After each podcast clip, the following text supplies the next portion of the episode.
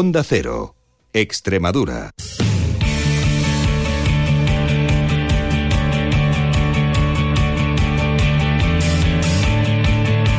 Onda Deportiva Extremadura. Juan Romero.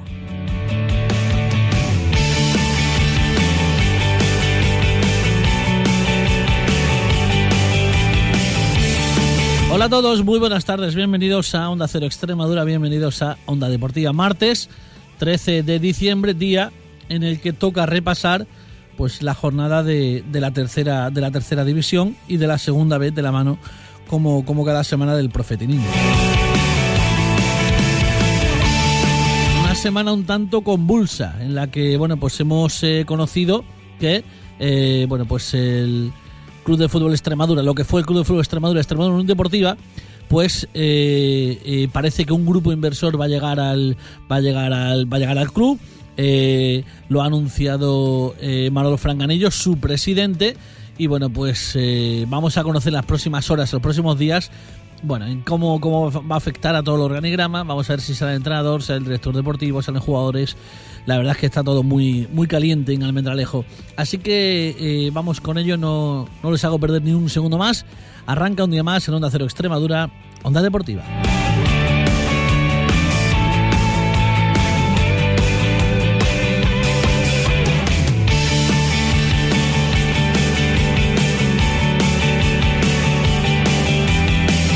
Les decía, tengo ya al otro lado del teléfono, como, como cada martes, al profe don Faustino Bonotenín. Profe, buenas tardes. Hola, buenas tardes. Bueno, pues eh, una semana más en el mundo del fútbol, la penúltima en este 2016, en la que en segunda hemos tenido pues una victoria, un empate, una derrota. Eh, bueno, bien el Mérida, bien regular, eh, vamos a decir el Villanovense y mal Extremadura. Sí, hemos tenido de todo, como botica, como suele decir, ¿no? El Mérida genial, genial. Fíjate, desde que llegó Jiménez, pues la verdad es que ahora mismo sería primero de grupo si empiezan a contar los puntos desde que él llegó, ¿no?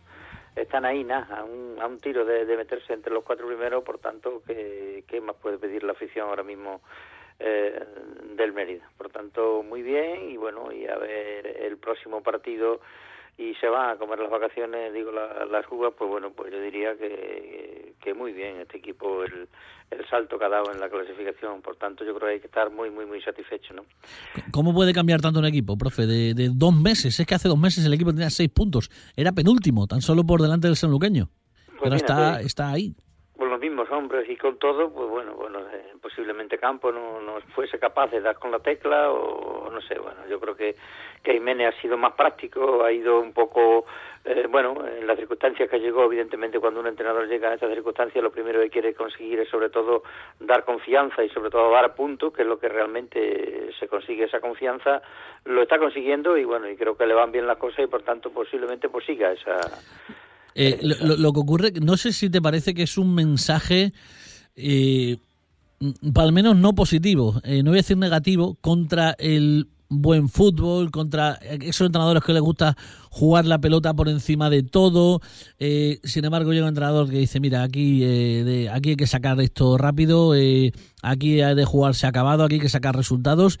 Antepones los puntos por encima del fútbol y al final es el que triunfa a ti, le preguntaría a cualquier aficionado qué es lo que prefiere, lo de Campo o lo de Jiménez.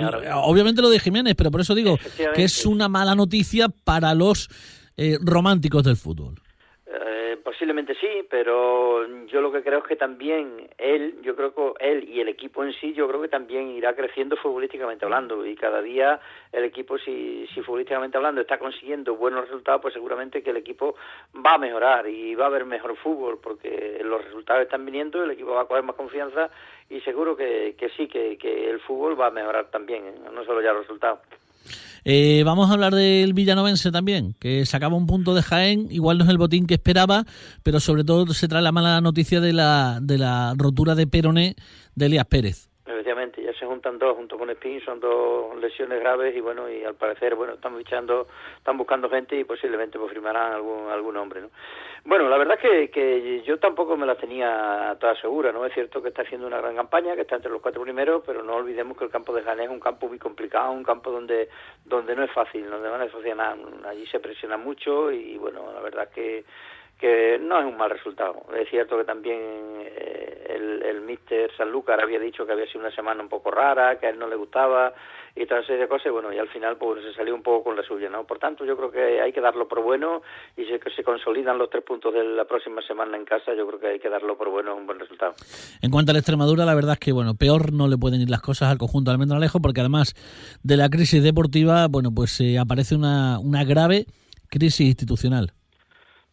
Totalmente. Muy mal, muy mal en lo deportivo, pero como tú bien dices, no solo ya en lo deportivo, sino en lo institucional, pues bueno, van las cosas de, de mal en peor y a ver qué pasa, si es verdad que, que vienen estos inversores y a ver si es verdad que, que inyectan dinero que, la, que, que le haga que, que pueda reforzarse el equipo y todavía, bueno, pues estar a tiempo de poder ser de la categoría, que bueno, que con lo que cuesta eh, meterse en ella, pues la verdad es que bueno, resulta un poco eh, mal pues perderla en la siguiente que ha subido, ¿no? Por tanto, ahí somos capaces de que se calmen las circunstancias y sobre todo eso, que llegue dinero, que eso es lo que realmente alivia, yo diría, todos los males, ¿no? Bueno, pues vamos a pasar eh, a hablar de la tercera división. Una breve pausa, hacemos eh, una pequeña pausa para un anuncio y, volvemos en un segundo.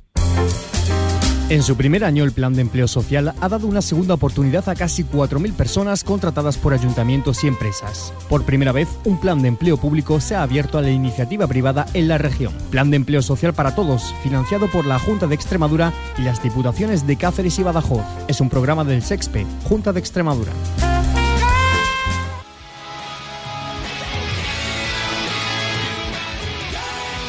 Pues continuamos, eh, lo hacemos ahora hablando de la tercera división. Profe, ¿qué es lo que te ha sorprendido, aparte de la derrota del, Cori del Badajoz en Coria? Bueno, pues yo creo que hay tres, eh, tres sorpresas para mí esta semana. ¿no? Una de ellas es la que tú dices, la del Badajoz en Coria, que, hombre, que a mí me hablan que, que el Badajoz hizo un muy buen partido, pero que, que bueno, que los de Miguelete se llevaron los tres puntos con un autogol en, en propio Berta de Borrego y bueno, y ahí está, los tres puntos se quedaron en la isla, ¿no? Y hay otros dos resultados que a mí también me sorprende. Uno tuve la ocasión de verlo, que fue el Pueblo Nuevo La Estrella, que, que bueno, La Estrella consiguió eh, su primer triunfo en la jornada 18 y bueno, y también lo estuve viendo y fue de forma merecida porque el Pueblo Nuevo, sobre todo en la primera parte, ha sido la peor primera parte que yo le he visto al, que yo le he visto al Pueblo Nuevo en, lo, en los tres últimos años, ¿no? Por tanto, para mí esa también es una sorpresa. Y otra, pues bueno, pues la de la del amanecer Jerez, ¿no? En Jerez, pues bueno, pues parece ser que este año se está alejando de, esas cuatro primeras plazas y el equipo de, de Romero pues también lo venció, además lo venció con, con claridad ese 2-0, ¿no? En cuanto eh, al partido de por orden cronológico, eh, cronológicamente hablando, hablar esa victoria, la primera de la estrella en Pueblo Nuevo, es cierto que la estrella ya por estadística le tocaba, ¿no? Porque mientras más tiempo esté sin eh, sin ganar, pues menos menos queda para que consigas la primera victoria, por supuesto, ¿no? Pero el Pueblo Nuevo no es el del año pasado. No, no, no, ni muchísimo menos, y sobre todo en su caso. Tú sabes que en su casa el era un equipo muy fiable y este año, pues, bueno, la verdad es que está teniendo bastantes dudas, está teniendo bastantes dudas y ahí están, ahí están los resultados y que, bueno, se complica un poco la vida, que ya está muy cerquita de, los últimos puestos, ¿no? Y la Yeji yo lo he visto, lo he visto en, en creo que ha sido esta la tercera ocasión que lo veo y las otras dos veces había empatado, había estado muy cerquita de la victoria también, ¿no? Por tanto, es un equipo que yo creo que bueno que ya ya se estaba mereciendo porque llevaban creo que eran siete u ocho empates, ¿no? Y, y no ganar uno de esos siete ocho empates, pues bueno, siempre es un poco doloroso y el otro día la verdad es que lo consiguieron y bueno, el equipo parece que había ganado la, la Copa Europa, ¿no? Evidentemente era normal para, después de 18 jornadas. Ese partido se jugó el jueves, el sábado se jugó otro, también libre de horario solo, fue el Olivenza 2, Calamonte 2. Bueno, pues fue un partido muy bonito, un partido que, que bueno, que el Olivenza también creo que, que, hizo muy, muy, muy buen partido, pero los de Juan Pedro tienen muchísima pegada, hicieron dos goles, adelantaron dos veces en el marcador, y bueno, y ahí está eh, el amigo Chicote para bueno para ir al rescate del equipo. Hizo un gol extraordinario con, con la pierna izquierda con su pierna buena en la primera parte. Eh, consiguió el 1-1 se volvió a adelantar Bernabé pero sin embargo también de nuevo Chicote es cierto que en el minuto 90 es cierto que con la pierna derecha y con la tibia pero consiguió empatar un partido y conseguir que el equipo de del, del Olivenza pues bueno pues consiguiera un punto después de tres derrotas consecutivas. Es cierto que las tres derrotas habían sido con Badajoz, Jerez y Azuaga. En cuanto a los partidos del domingo, el cacereño resolvía pronto su partido ante el Valdivia con goles de Pucho de penal tirando copete y ya en la segunda parte Kevin. Sí, bueno, pues la verdad es que, que, que el cacereño de nuevo, de nuevo se coloca eh, con bastante ventaja, en este caso con cuatro puntos, y bueno, fue al campo de, del Valdivia, donde había cambiado de entrenador, y en este caso, pues bueno, lo de nuevo entrenador Victoria Segura no se dio, y los de Adolfo pues ganaron con, con relativa comodidad. Ya hemos hablado del partido del Badajoz, que perdía 1-0 en la siempre difícil isla de Coria, y segundo y tercero se ponen ahora la Zuaga, que vencía 6-0 al Díter, bueno, 0-1, perdón, al Arroyo, y el Don Benito, que sí ganaba 6-0 al dos equipos que, que, no paran, que no paran de sumar de tres en tres y que se acercan, se acercan peligrosamente al Badajoz y también hay otra cosa que es que se están alejando del quinto, ¿no? Por tanto, yo creo que, que ahora mismo pues se están ubicando los cuatro primeras plazas porque, insisto, ninguno de los cuatro ceden, en este caso el único que cedió de los cuatro primeros fue el Badajoz y se le acercan bastante tanto a como a Don Benito. No sé si te sorprende, a mí muchísimo, la victoria del amanecer también frente al Jerez de Bermejo. Te lo decía, te decía al principio que, que bueno, que, que, me sorprende también, sobre todo por la contundencia, ¿no? Porque el Jerez, es un equipo que habitualmente encaja poquísimos goles, en este caso en Amanecer le hizo dos y lo que te hablaba, lo que te hablaba que el Jerez se está alejando de esas cuatro primeras plazas, yo diría que que si no de forma definitiva, sí de forma un poco clara, ¿no? Y es raro, pues a estas alturas de competición, en los últimos años, pues no recuerdo desde cuándo el Jerez no está metido entre esas cuatro primeras plazas. Empates a uno también del Fuente de Cantos frente al Santa Amalia y del Extremadura B frente al Plasencia. Bueno, por lo del Santa Amalia que, que bueno que no que no para, que no para la marcha de desde, la llegada de Curro, ¿no? Que no, no pierden y bueno, y los de los de Pana pues la verdad es que tampoco levantan cabeza, ¿no? Un equipo que, que para mí tiene, insisto, una buena plantilla, pero ahí están, ahí están que no, que no son capaces de, de arrancar con un par de triunfos consecutivos que, que lo puedan sacar de la parte de ahí. Sin embargo, Santa Amalia pues sí que está saliendo. Y por terminar ya el, Montijo 0-1 con el Moralo. Bueno, pues otro partido que pude ver. Y es cierto que, que, el Montijo está teniendo muchos problemas, tiene problemas de lesiones y bueno, fue un partido bastante igualado, fue mejor eh, el Moralo el primer tiempo, sobre todo porque Johnny marcó un poco la diferencia de fútbol. Y bueno, el partido se decidió por un error, un error que tuvo, que tuvo Imola el portero, que se le escapó un balón en el córner y bueno, ahí estuvo Mula, Mula muy atento para solo tener que empujarlo, ¿no? La verdad es que el Montijo también se está viniendo abajo, pero como te digo, es cierto que está teniendo bastantes problemas, han causado baja un par de futbolistas por temas laborales, el otro día eh, tuvo que jugar Imola infiltrado, el portero también se le ha ido, tuvieron que hacer una ficha rápida a un portero, en fin, que están teniendo bastantes problemas y bueno, espero que ahora intente solucionarlo en esta fiesta y puedan conseguir algún fichaje que, que bueno, que les pueda ayudar.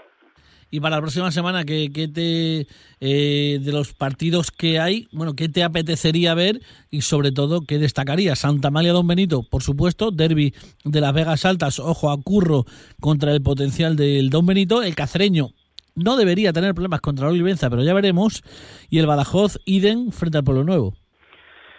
Bueno, en principio son claros favoritos, ¿no? Los, tres primeros, en este caso Cacereño, Badajoz y Don Benito. Es cierto que, por ejemplo, el Don Benito va ahí al campo de, Santa Amalia, un campo muy complicado por las condiciones del campo y, bueno, y sobre todo por tener a Curro que a balón parado le puede hacer mucho daño, ¿no? Pero en principio, insisto, aunque con, con dificultades, eh, para mí creo que los tres deberían sacar los partidos adelante.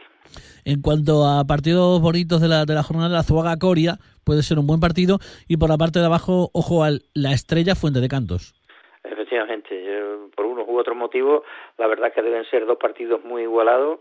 La verdad es que creo que, que bueno, el Azuaga está en ese momento álgido que, que bueno, que, que, prácticamente lo mete todo, pero el Coria eh, también está siendo este año un equipo fiable fuera de la isla, no solo ya en la isla. Entonces, yo creo que es una de, las últimas oportunidades para poder engancharse arriba. Es cierto que está ahí metido quinto, pero bueno, ahí hay una serie de puntos que, que hay en esta ocasión los de Miguelete, yo creo que tienen una opción para poder engancharse ahí, ¿no? Y por abajo lo que te hablaba, eh, la estrella ha conseguido su primera victoria, anímicamente estarán, yo diría que super eh, super subido y sin embargo pues el Fuente de Canto no acaba como te decía también de bueno de, de, enganchar victorias consecutivas que lo puedan sacar de ahí por tanto van a ser dos partidos insisto por distintos motivos pero muy interesantes muy bien, profe, pues eh, lo contamos la próxima semana en la que despediremos ya el 2016. Hasta entonces, buena semana, buenas tardes. Venga, buenas tardes a todos. Bien, pues nos vamos, no hay tiempo para más. Volvemos mañana. Los bandos, como siempre, formidable. Carlos Ledesma les habló encantado un día más. Juan Romero, hasta mañana. Un saludo. Adiós.